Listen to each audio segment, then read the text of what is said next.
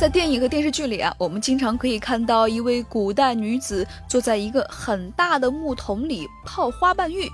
但是有人就不禁问了：仅仅用这些泡花瓣的水，能够将身体和头发上的油脂清洗干净吗？别忘了，油脂可是极难溶于水的。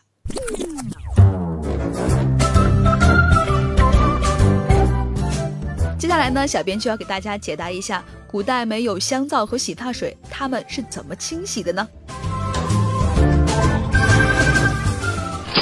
草木灰就是古人在长期的生活实践中找到的一种碱性清洁剂，它是将稻草和秸秆焚烧后留下的灰末，其中含有碳酸钾的成分，将草木灰溶于水后过滤得到的溶液是碱性的。做完水豆腐之后呢，剩余的清澈的微黄的液体是另一种碱性溶液。用坛子装起来，攒够之后加热，也可以用来洗头，也能起到啊止痒的作用。胰子和皂豆都是利用动物的胰脏制成的清洁剂，因为动物的胰脏体内含有能够较多的溶解脂肪的生物酶。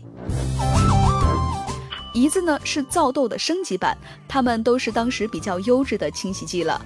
唐代药王孙思邈《千金药方》和《千金一方》中就记载有皂豆了，而胰子呢是现在肥皂的雏形。现今我国还有很多地区的人把肥皂叫做胰子呢。听说过皂荚吗？它呀还有一个名字叫做皂角，这是一种豆科植物，在中国有广泛分布。把它那长长的一串皂荚豆剥开，表里呢有一层柔柔滑滑的粘液，可以刮下来。这种粘液中呢含有大量的皂苷类物质，在皂苷类物质的颗粒化学结构中呢具有一种亲脂性。还有一种植物呢叫木槿叶，木槿叶是木槿树的叶子，把叶子揉碎，再用温水冲泡，过滤下来之后的汁液呀具有皂荚液的功能。它们都是古代纯天然、无副作用的洗发水。由此可见呢，古人虽然不太懂化学，造不出香皂和洗发水，但是呢，他们找到的这些清洁剂呢，用起来也确实是像模像样，实在令人称赞。